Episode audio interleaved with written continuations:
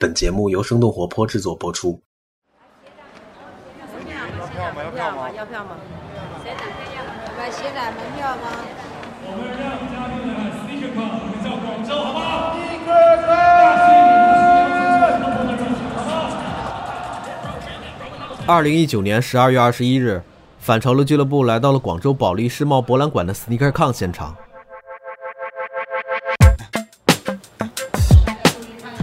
作为全球最大的球鞋潮流嘉年华，SneakerCon 十年以来第一次登陆中国大陆。广州作为中国的第二站，现场超过五十个展位和一百六十二个鞋头摊位，吸引了两万多观众到场。我的偏好就是我喜欢科比啊，然后我身边的朋友都是喜欢湖人队的，喜欢科比的。我们这个群体比较直接，就是我喜欢某个队，我喜欢某个人。对，就是比较直接点。对，社群。展览现场，从全国各地飞过来的鞋头，带着几十双或者上百双的球鞋，摆满了摊位，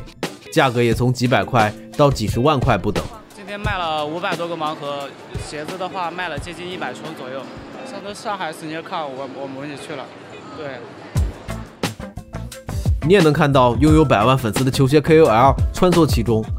他们当日的 vlog 目前也都能在 B 站和微博上看到。那些呃 UP 主啊或者什么的，就拍的那些视频，还觉得挺好玩的。就见到很多大咖，什么海尔兄弟啊那些，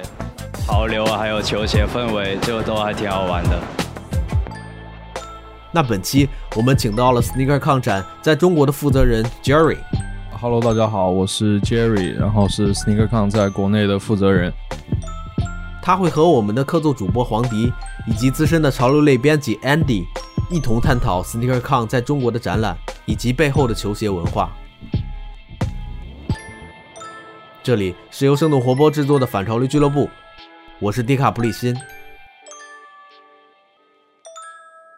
那就请走进今天的反潮流俱乐部。撕碎主流，拒绝平庸。有时候时尚就是反叛，有时候我们也要反叛时尚。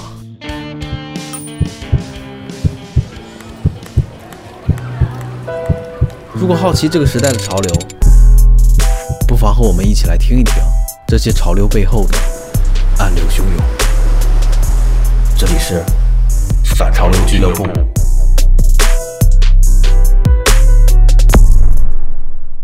大家好，欢迎回到反潮流俱乐部，我是大家的黄迪。同时，我们还请到了上一期的嘉宾 Andy。Hello，Hello，大家好。有的听众可能不是特别了解 SneakerCon，那 Jerry，你能不能简单的介绍一下这个展会呢？SneakerCon 呃是一个球鞋类呃为主的展会，然后我们是创立于零九年，在纽约。然后，呃，我们主要是以社群为基础的一个展会，所以在 SneakerCon 的现场，大部分的展位都是大大小小的球鞋收藏家或者是卖家，以一个交易市场为主和以交易市场为开始的社区类的活动。呃，到今年是第十年的时间，也是一九年，也是我们进入中国大陆市场的第一年。就是我们比较好奇，就是你最早接触球鞋是什么样一个情况？从呃，可能小学、初中的时候，就因为打篮球嘛，然后所以说有接触到球鞋，然后也有在买杂志，然后看视频，然后在网上也在呃不断的学习这些球鞋的知识。然后但是说，如果是真正呃开始收藏球鞋，是大学开始的，呃，上大学。之前的那一个假期，然后是一二年到一三年的那个呃假期，呃，随着黑红十一的发售之后，然后也是在那个时候，然后我才关注到，原来平时我们以为可能 Air Jordan 只是拿来打球的这么一双鞋，但是对于很多人来说，它会复刻，然后它会呃有联名，然后包括会有不一样的配色，到了后面它会有收藏，甚至呃炒卖的这样的价值。其实是从二零一一年左右开始的。就是它是从一一年的呃黑白的 Concord AJ 十一开始的时候，然后有一个呃比较明显的爆发吧，就因为球鞋收藏其实有很长的历史了嘛，然后但是从 Concord 之后，就基本上变成只要是原价发售的正代的 Air Jordan 的鞋，它都有炒卖的价值。好像跟上次 Andy 你说的，你最初关注球鞋的故事有一些。类似啊，有迹可循。对他跟我接触球鞋的这个渠道差不多，跟篮球运动有关。然后也是在一个可能十几岁这样的年纪。嗯，他刚才说的就是球鞋在中国形成一个市场或二级市场，有这个转售价值，而且大范围的被普罗大众和各种消费者认知，是他说的一零年到一一年的时候，Air Jordan 十一对这双鞋后边引发出目前这种状况。明白了，SneakerCon 到现在已经有十周年的历史了。你最早接触 SneakerCon 是在几几年？嗯，我最早接触 SneakerCon 也是在一三年，就是在我开始没日没夜的在了解球鞋的这些东西，然后天天上 eBay、Instagram 都在搜这些便宜的鞋，或者是我感兴趣的鞋，然后也了解更多的这些球鞋知识的时候，就包括在 YouTube 上面有看到很多球鞋博主的视频，然后他们当时有很多人就是去到了呃 SneakerCon 的现场，所以我和我的朋友当时才发现原来有这么大的一个球鞋展会，现场会有那么多。多不管是稀有的还是便宜的还是贵的鞋都会汇集在那个地方，所以在一四年的呃年初的时候，SneakerCon 在芝加哥的第二次活动的时候，我和我的朋友就一起去到了呃芝加哥的这个展上面。我们当时的主要的想法就是想 show muscle，然后告诉大家就是中国人也有很多牛逼的收藏。然后所以我当时就带过去了我自己的一些啊詹姆斯的 PE 和 sample，然后我朋友带了一些呃乔丹的 PE 和 sample。我来补充一下这一集中有一些名词它的释义，其中 PE 和 sample 是球鞋圈的术语，PE 就是 personal edition 的缩写，意思呢就是球鞋定制版，sample 指一双鞋的样品版本，和衣服是一样的。当时在现场的话，中国人会多吗？可能也是因为在芝加哥可能没有那么多中国人的原因，可能基基数没有那么大。就如果是去到 L A 或者是去到纽约的活动的话，就你还是可以看得到，呃，有一些中国卖家的身影。然后，但是那个时候我去的时候，就只有我们一桌中国人。但是在此之前，我看到其实有很多人都已经去过 SneakerCon 了，就包括像现在 Soul Stage 的老板夏家欢，然后他当时也是很很早以前就我也在 YouTube 上面看到他去参加 SneakerCon 的视频。夏家欢是球鞋圈的知名人物，也是潮鞋店 Soul Stage 的创办人。然后他们也算是呃最早去参加 SneakerCon 的呃中国人之一。嗯，刚才接着说了一个词，我觉得很有意思啊，就是你说有一段时间没日没夜的去搜寻球鞋的信息，觉得驱动的力量有有没有说炒卖球鞋它很赚钱这样的因素呢？是一个因素，但最呃初始的目的是因为我当时非常喜欢 LeBron，一二一三年又正值是 LeBron 的 PE sample 在顶峰的时候，因为那个是在阿迪达斯的 Easy 之前，所以说所有的呃玩家玩到最后可能 Easy Two，然后再往上就是 PE sample，那 PE sample 的价价值就是动辄就是四五千美金。所以就这么高的一个价格，其实如果你用，比如说你勤工俭学，呃留下来的钱，然后或者是父母给的零花钱，你是根本没有办法呃承担这么一双鞋的。然后所以说，当时我一是在找有没有便宜的可以捡到漏的这些 PE sample，然后包括拍卖啦什么的，我也我也会去参加。但后来发现那段时间其实还是蛮夸张的那个价格，所以我就开始关心，就是有没有什么鞋是我可以在美国买了之后。然后卖回国内的，就因为当时其实国内的发售的量和能发售的店铺还是很少的。但在美国的话，其实呃，在那一段时间，我们都在说，可能一个州发售的量就已经和国内一个国家发售的量是一一样多的了。就没日没夜的在搜，就一方面在看有没有秒价，有没有好价，然后另外一个方面也是在看，就自己喜欢的那些有没有降价也好，或者是呃新的卖家。嗯，现在你你自己的球鞋收藏大概有多少呢？估计一百多双吧，因为我之前在美国的时候，回来之前我就卖掉了很多，搬运确实太麻烦了。呃，后来就自己呃，可能也长大了之后，有很多原本买的鞋可能没有那么太喜欢了，所以就陆续的都在卖。不过也有买进来新的一些鞋，所以现在估计一百多双吧。所以现在开了个球鞋店。哦，是的，是的，是。那你在上大学的时候，差不多一个月倒卖球鞋能赚多少钱呢？没有说一直很稳定，然后但是，呃，最多的一个月的话，差不多是三十万左右吧，就三十万人民币的样子。那还是蛮多的。当时他在读书，可能是几年前，呃，四五年前。对，四五年前的时候，Nike 和阿迪达斯这些品牌在海外和国内市场一个销售策略其实有区别的。嗯。可能那个时候类似我们说我们这可能那个银河喷，还有 Zoom Rookie 的银河配色，这些配色，其实在国内市场大家看到以后反响很好。但是 Nike 因为一些它的是全明星赛限定款式或者一些发售策略，它会还是会在北美铺货比较多。那个时候，他也说他认识夏家欢，以前我问过夏家欢这个问题，他说当时就是有一个有一个信息流不对等。就是说，在销售上的一个不对等，那海外的货比较多，国内的货比较少。但是像品牌，因为这两年它慢慢意识到这个国内市场以后，我们能看到很多 global 发售的鞋款在国内都是发售的，甚至有一些是可能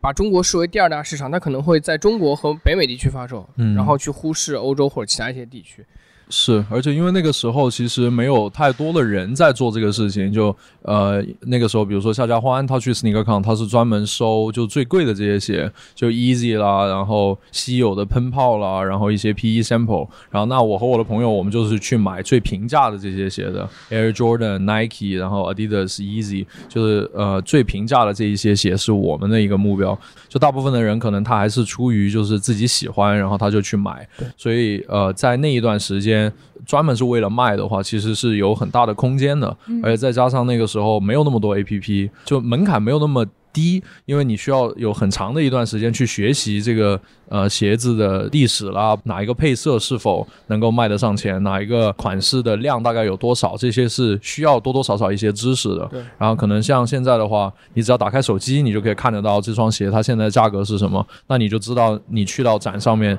你你直接打开读，你就可以看这双鞋可不可以买来卖卖国内，所以就基本上没有任何的门槛了。对，上次我记得也是采访一个关于呃现在球鞋趋势的一篇稿子，当时采访了一些杂志社的编辑，特别是像。现在上海有一些做潮流球鞋的这些主编，然后他们就说，现在最大面临的挑战就是球鞋这个行业它的门槛现在会比较低，大家获得专业渠道的这种信息特别特别多，对，信息比较透明。像 Jerry 之前如果说早期他在倒卖的时候，很多信息上其实包括价格的信息、货量信息是不透明的。嗯，作为一个 sales 卖家这个方面，他有一个信息上把控，对买家来说，买家是在属于一个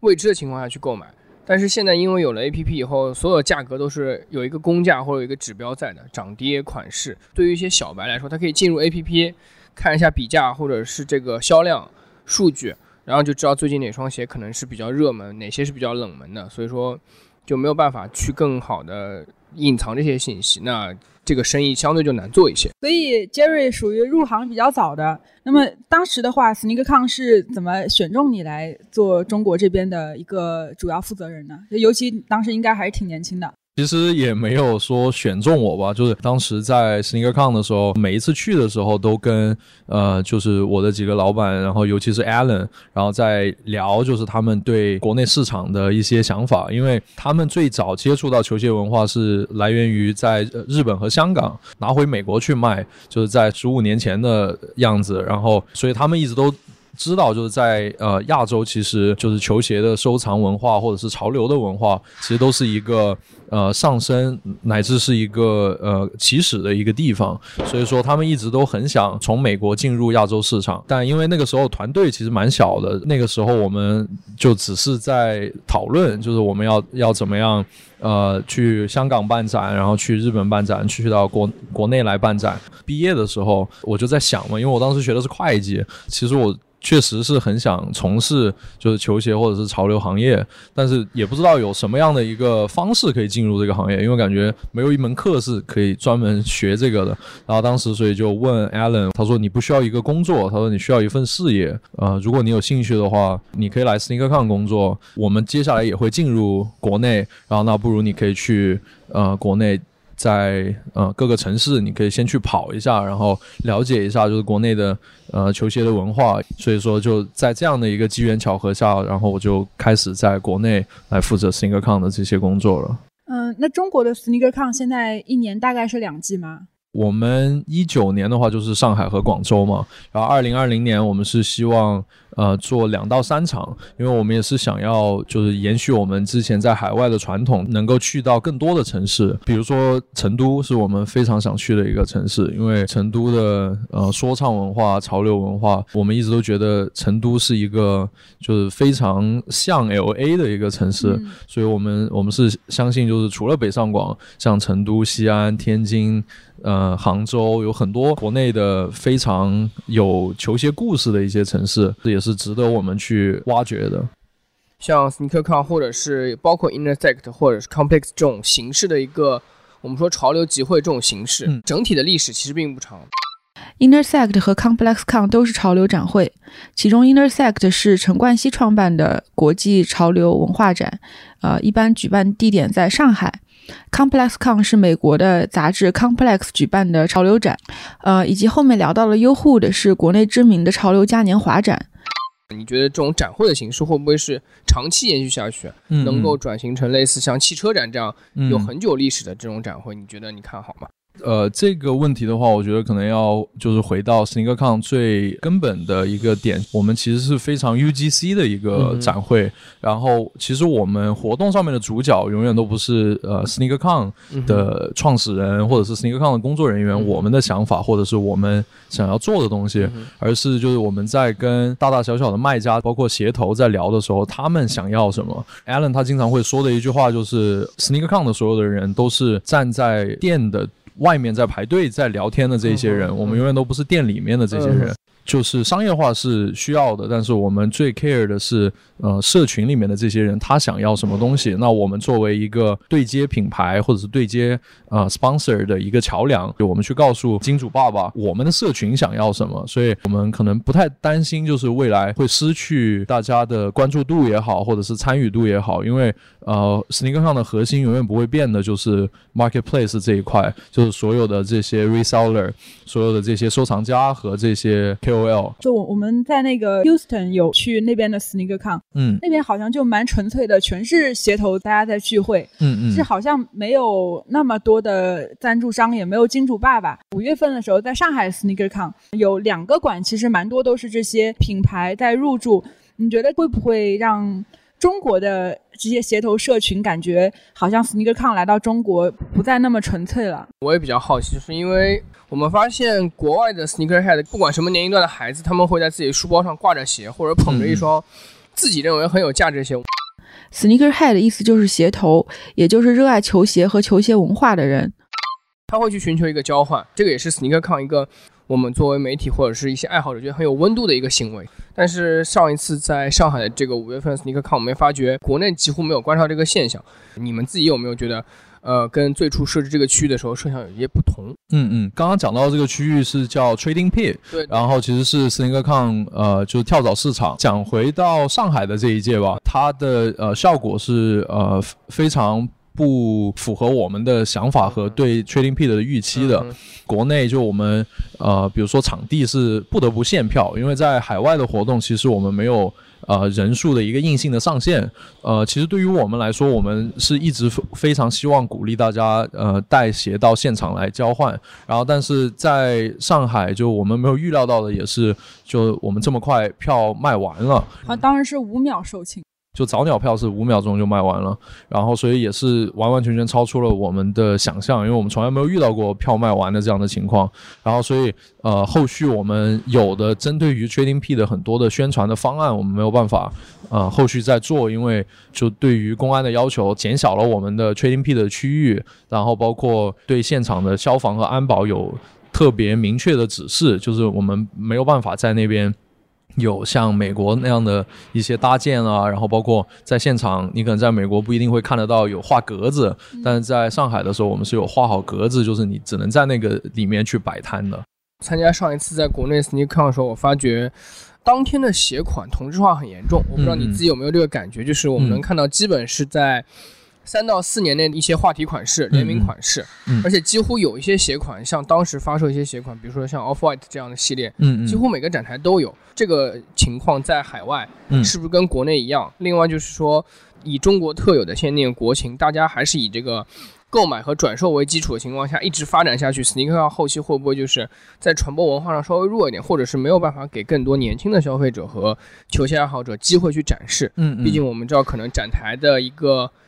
展台数量有限，或者说一些藏家能否参与到都是一个问题。第一次上海的活动，桌子上面的鞋款的款式还算是比较丰富的，比起海外的展来说，其实差不多。但是呃，可能就像你说的，呃，看到的可能倒钩会非常多，对对。然后看到的 easy 会非常多，然后我觉得这个是正常的一个现象，就是因为毕竟是第一次活动，可能对于很多人来说，他还是希望能够 show muscle。举一个例子，我自己一开始作为卖家，就我说到我第一次去的时候，其实我就是想去 show muscle 的，我没有想要有任何的交易，我们摆了一天，什么都没有卖出去，嗯就甚至呃，我们放的那些鞋都没有人愿意来交流，嗯就因为它其实太贵了，有一些很贵的鞋，对于呃大部分的 sneakerhead 来说，他可能不一定有有接触到。在那一次活动之后，我们就改变战略了。就我们想，出于我自己的一些 proud 的原因，我我可能会摆过去放一两双，但是我可能主要会带过去的目的是因为我可能想要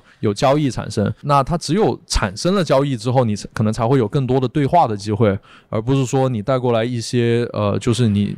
就加起来可能上百万的这样的一个收藏，然后你指望他买你一两千的鞋，像马上十二月份，呃，有那个 Intersect 的潮流展会也要开始了。呃，Intersect 还有像优酷的这种展会，你们会把它当成在中国市场的一个竞争对手吗？还有就是跟他们相比，你觉得 SneakerCon 最独一无二，就是最不可取代的一些优势是什么？其实不太存在竞争的关系吧。这两种生态，我觉得都是对于整个的这个潮流文化和球鞋文化有着推进的作用的。因为你可能不一定在 SneakerCon 上面能够看得到有很多呃新品的发售或者联名的发售，因为呃可能就是由于我们是社群的这样的一个属性，而不是品牌主导的这样的一个属性。然后，那对于优虎或者是 Intersect 或者是 ComplexCon，他们是更多是品牌主导或者是媒体主导的这样的一个属性，所以你可以看得到更多的限量的发售，一些联名的产品，就是你需要有在 Intersect、优虎、ComplexCon 上面发售的这些产品之后，就是你有第一波可能品牌它呃建立起来的那个 hype，然后那后续可能在 SneakerCon 或者是其他的一些大大小小的球鞋或者是潮流展会上面，你可以看到它二级市场的一些呃活跃的表现，整个生态链是缺一不可的。上次那个 SneakerCon 在上海是在上海西安艺术中心，嗯然后对面正好有 Coco Chanel 的展，嗯嗯然后我看有不少女孩子，她们从 Coco Chanel 展，然后就是顺带来 SneakerCon，可能之前都没有听说过。嗯那其实对于很多中国年轻人来说，就是不是所有的人都对嗯 sneaker 文化那么的了解，就有什么办法能够把这批人跟展会联系到一起，同时也要顾及到那些嗯比较专业，然后比较懂的人，他他们的一些需求。当时在西安艺术中心办 SneakerCon 的时候，呃，其实呃，Chanel 他是拿了所有的场馆的，呃，主办方西岸，然后他觉得。呃，这样的一个年轻人的一个社群类的活动，不管对就是西安艺术中心那一个社区，还是对整个的，就是上海的年轻人的这个文化的推广，他觉得都是有帮助的，所以他才给到了我们那一个场馆去做呃 SneakerCon。那对于呃可能非 Sneakerhead 来参加 SneakerCon，我们一直都是保持着一个 open 的一个态度。那之前你参加一些海外的 SneakerCon，是更多相对纯粹的喜欢球鞋人参加，还是说也会有一些完全不懂的或者爱好者，或者是出于好奇心来参加的人会有吗？会会有很多。我们在纽约办一六年的 SneakerCon 的时候，正好和 Comic Con 嗯撞档了。呃漫画的那个对和漫展漫威那个哦，对对，和漫展撞档，然后在同一栋楼，我们拿了一个呃一万一千平的场馆，就已经是呃上海那一次场馆的差不多两倍大了。但是 Comic Con 是拿了除了那一个馆以外的所有的馆，然后他们呃那两天的人数加起来是有六万人，然后我们加起来的人数是一万四千人。其实我们在规模上面比他们小很多，在现场你可以看得到有很多。呃，来参加 SneakerCon 的人，他可能呃参加完 SneakerCon，他会去 Comic Con，或者是他参加了 Comic Con，然后他看，哎，这里还有另外一个展，然后我可能不是一个 Sneakerhead，但是我也会来参加。对于我们来说，我们是非常欢迎这样的行为的，就哪怕你穿的是一身动漫的服饰，就你只要对这个活动有兴趣，就甚至你穿着一双皮鞋，你在现场买了一双球鞋之后换上，我觉得呃，对于我们来说都是非常欢迎的。呃，下面我们进入快问快答的辩论环节。这样呢，因为现在我们有三个人嘛，所以我们的观点就是只是说代表某一个方向，而不是说纯粹的个人观点啊。就是嗯 Andy 他作为反方的一辩论，就是代表业内一些吃瓜群众，然后说出一些不看好 SneakerCon 的。呃，就是一些问题 OK 然后 Jerry 作为主办方的角度，然后告诉大家 SneakerCon 存在的必要，所以我代表品牌方，然后告诉大家为什么我们要去参加 SneakerCon 展会。Andy，你先抛出一一些问题出来。Round one, ready go！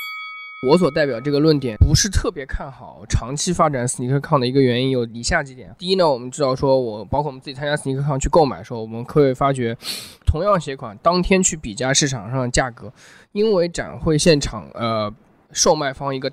可能自己需要承担一部分成本，他会在那个鞋款当天价格可能会高于。呃，我们知道的 A P P 价格或者是市场当天的均价，而平台价格比较透明。然后第二就是在斯尼克康现场不可能摆出所有的有历史或者优秀的好的球鞋。那我觉得互联网平台和交易平台上的货品种类齐全度肯定是高于斯尼克康现场。然后第三也是说了，就是 Nike 或 Adidas 这样的他们的 Global 和 C N 在重视到斯斯尼克康这个现场，如果有一些对他们品牌推广营销有好处的时候。如果说这些官方进驻，如果把 Intersect 上或者优 o 上独家发售搬到 SneakerCon 上，那这样的话，SneakerCon 纯粹的文化和一个消费者群体之间交流的味道会更淡。就我现在我就忍不住要反驳你，其实你说的都是一些很成功的品牌、很成功的案例，然后以及现在你说在读或者一些 App 上发布的东西，其实它已经是受到关注了。但是对于很多中国的品牌来说，我我参加 SneakerCon 本身就是想寻求一个关注点，这意味着我现在还没有成功。特别是第一次去做自己的一双球鞋的时候，可能大家并不看好你这个事情。那么我们并没有一些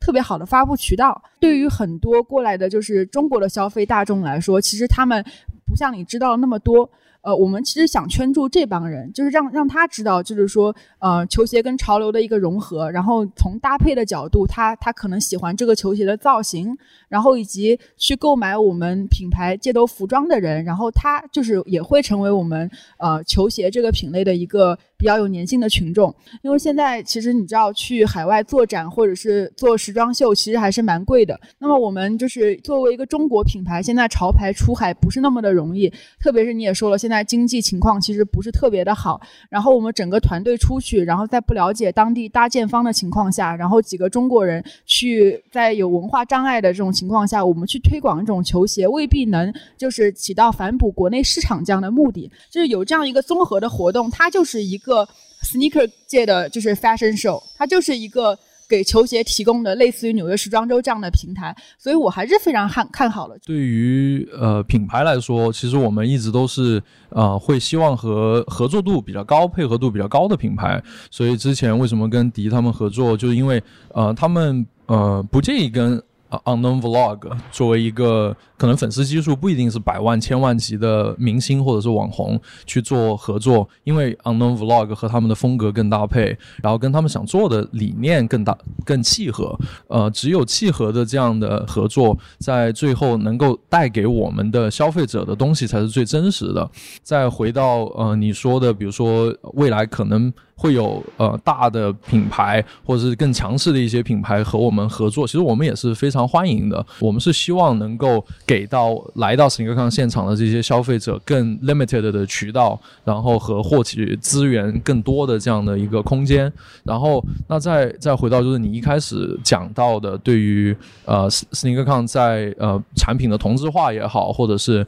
呃对于线上来说可能品类没有那么丰富也好，我觉得这个呃我我想。要引用的是呃 Shawn Waterspoon Round Two 的主理人，他当时在接受呃 Complex 呃采访的时候，他说到的一句话，就是他说，就是你说我今天想要买买到某一双鞋，我在我去到 Round Two，我一定能买到，大概率是你一定买不到，因为如果你要买的话，你可能去到了旁边的 Fly Club，你可能去到了 Refill A，然后你不会去到 Round Two。对于 Round Two 来说，他信奉的道理就是，你只要每天来，你一直都来参加，你总会以对的价格买到你想要的那一双鞋，不管是实体店还是线下展来说，它最大的魅力就是你永远都不知道你在现会遇到什么鞋，或者以什么样的价格遇到什么鞋。呃，对于很多人来说，就可能有一些人他出于比如说对自己隐私的保护，他会选择在网上去卖这双鞋，但是还有很多人他出于就是呃对这双鞋去到一个对的人的手里的这样的考虑，他会只来参加线下展，而不会在网上去做。消费，呃，为什么你在网上有的时候你可以看得到很多稀有的鞋款，它的价格非常的离谱，你躲在一张面具的背后，你没有任何的东西，所以你可以随便标一个价格。你只有在现场，然后你在沟通的这个过程中，你才能够促使这一笔交易。所以，呃，我们还是非常信奉就是呃面对面交流，然后最后产生交易。易这一个完整的流程的。人情其实是可以促成一个意外的交易价格的。我知道像他们一些老的厂家，当年信息沟通不是很方便，就是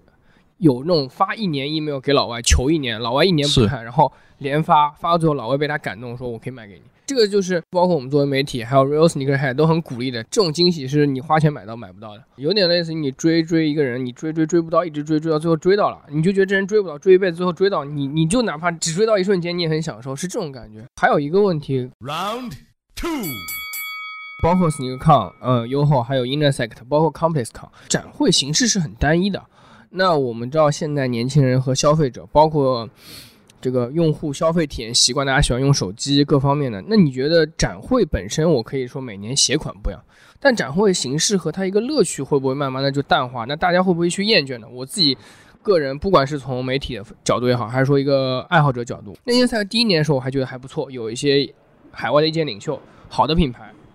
然后到第二年、第三年，我就已经厌倦。我觉得今年来的这些品牌，没有一个能吸引到，或者我觉得我都能想象到他们干嘛。斯尼克康如果没有办法解决这个。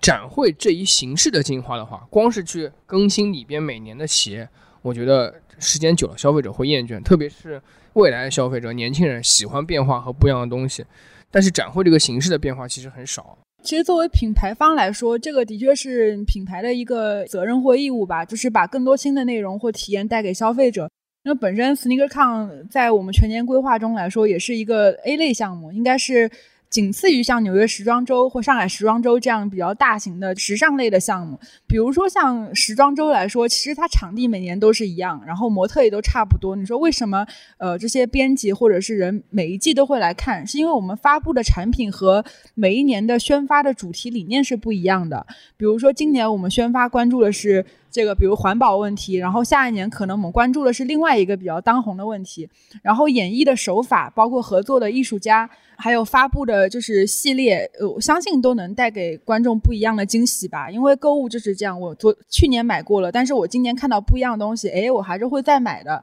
呃，所以这个作为品牌方来说，我们倒不是很担心，它只是一个给我们提供一个更好的展示平台而已。哦，我我还有个问题想问他，有一个比较犀利的。Round three。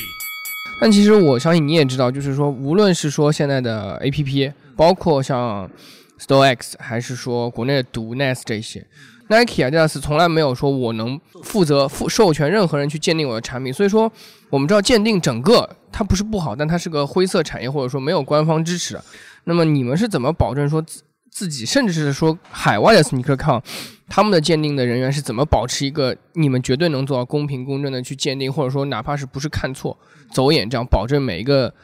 现场去交易的双方的一个利益，这个其实是大家很关心的，因为没有官方的支持的时候，大家总是去担心这个事情。对于鉴定来说，我们一直也是呃在摸索，然后也在找到尽可能会降低呃就是人工误差的这样的一些手段，就包括我们呃会去做测量，然后我们会去称重量，然后包括呃我们也会去呃跟其他的鉴定师去呃交流，就是最近可能市场上面呃流动的哪一些假鞋。特特别多，然后我们也会去，呃，通过各种手手段收集到这些假鞋去做测量。经过我们 Legcheck 的鞋，我们都会打上 NFC 的吊牌。然后，那你只要是在没有破损这个 NFC 芯片的情况下，就是我们都会对这双鞋负责。就哪怕通过我们的手出现了呃错误的鉴定，我们都是会把这双鞋买过来的。就我们会愿意接受这样的挑战，愿意去呃为我们做出的判断去买单。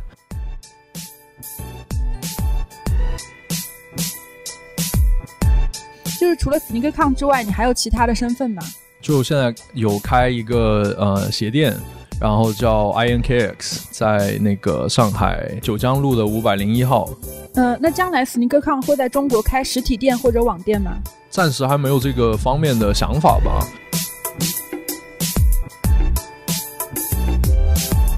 那么我们这一期的反潮流俱乐部就要结束了，非常感谢 Jerry，也感谢 Andy。